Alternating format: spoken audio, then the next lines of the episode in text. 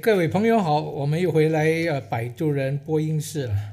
上一期我们是谈到这个《光华日报》的呃丛书，是由一个年轻新闻从业员啊啊刘兆一所写的啊孙中山在马星。其实这本书呢有一篇序文是给当时的《光华日报》总编辑胡锦昌所写的。胡锦昌虽然人已作古，不过我和他有一段的情谊。他总共送给我四本的书，和借给我一本我永远还不了的书。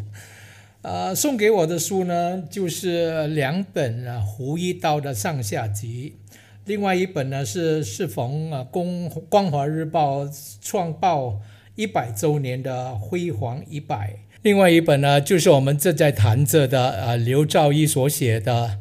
孙中山在马新。至于那本我永远还不了的书呢，就是他在呃呃这个生病的时候跟他借了一本书。我说我一生之中呢，呃对马来亚通报啊，后来转名为通报的那一份中文报章啊，呃特别有好感，因为它是第一份啊采用那种科式这个卷筒式印刷来印报的报纸呢，而且呢。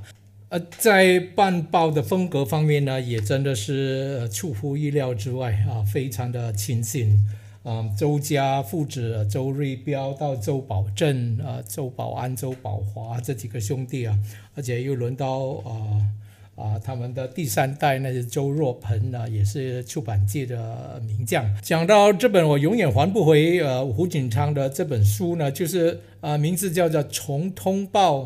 呃，生活报到中国报，作者虽然是周保正，呃，肯定呢是，那当周保正呢和他的孩子周若鹏呢，啊，他们在呃交流之间呢，最后的四十八封电邮，然后把它转变成一本书本，让我们看到啊，周保正啊从周瑞彪手中呢接过报办报的那个使命的时候，他所经历的那个心路历程呢，啊。在马来西亚的中文报界应该是空前绝后了。好，就让我们回到孙中山在马新啊，胡锦昌所写的那篇序文。胡锦昌是在呃二零零八年九月啊加盟《光华日报》担任总编辑，嗯，直一直到二零一四年啊八月份不幸的英年早逝。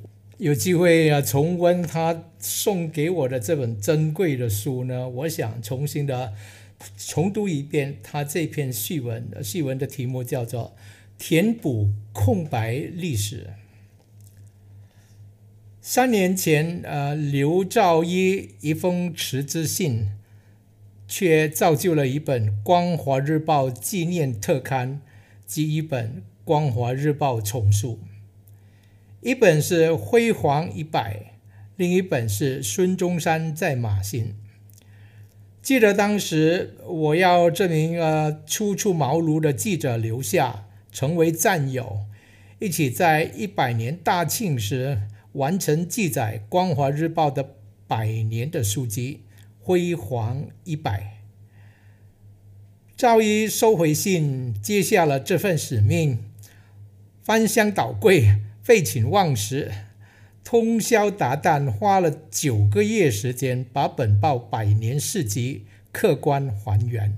在大胆假设、小心求证之下，也诸葛啊挑毛病、抓制造，把百年报业沧桑呃事实求是。尤为重要的是，把光华的创刊日啊修正为一九一零年的十二月二日。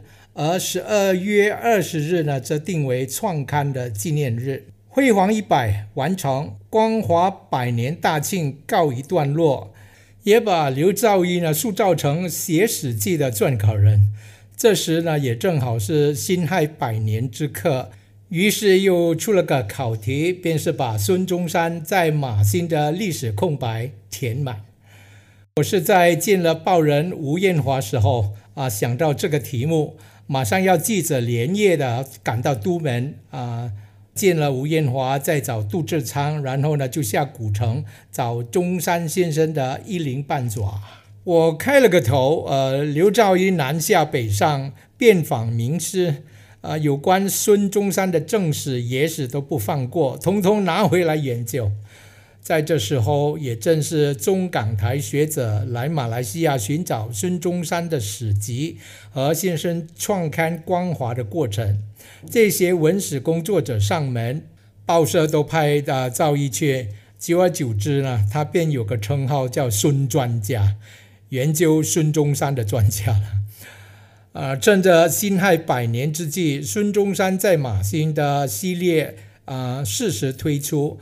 把先生在马新那些年鼓吹革命、推翻满清政府，哦，华裔如何出钱出力毁家纾难，一一的记载，一一的带出南洋的风土人情。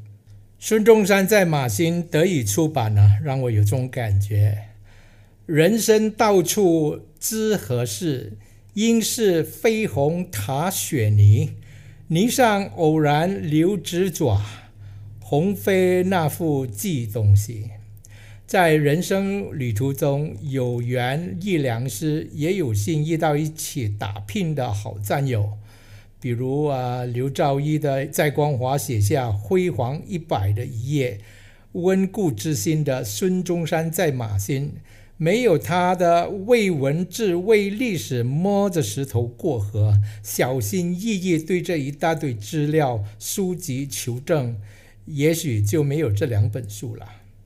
当年孙中山先生革命成功，有赖于同志的并肩作战。今天孙中山在马新结集成书，啊，战友刘兆一绝功至伟。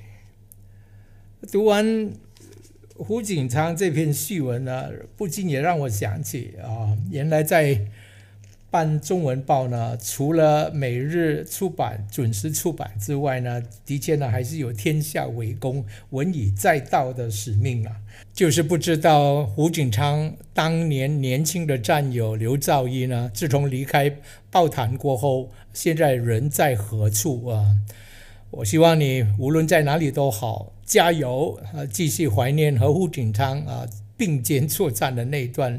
短暂的日子，这是一种非常隽永的感觉。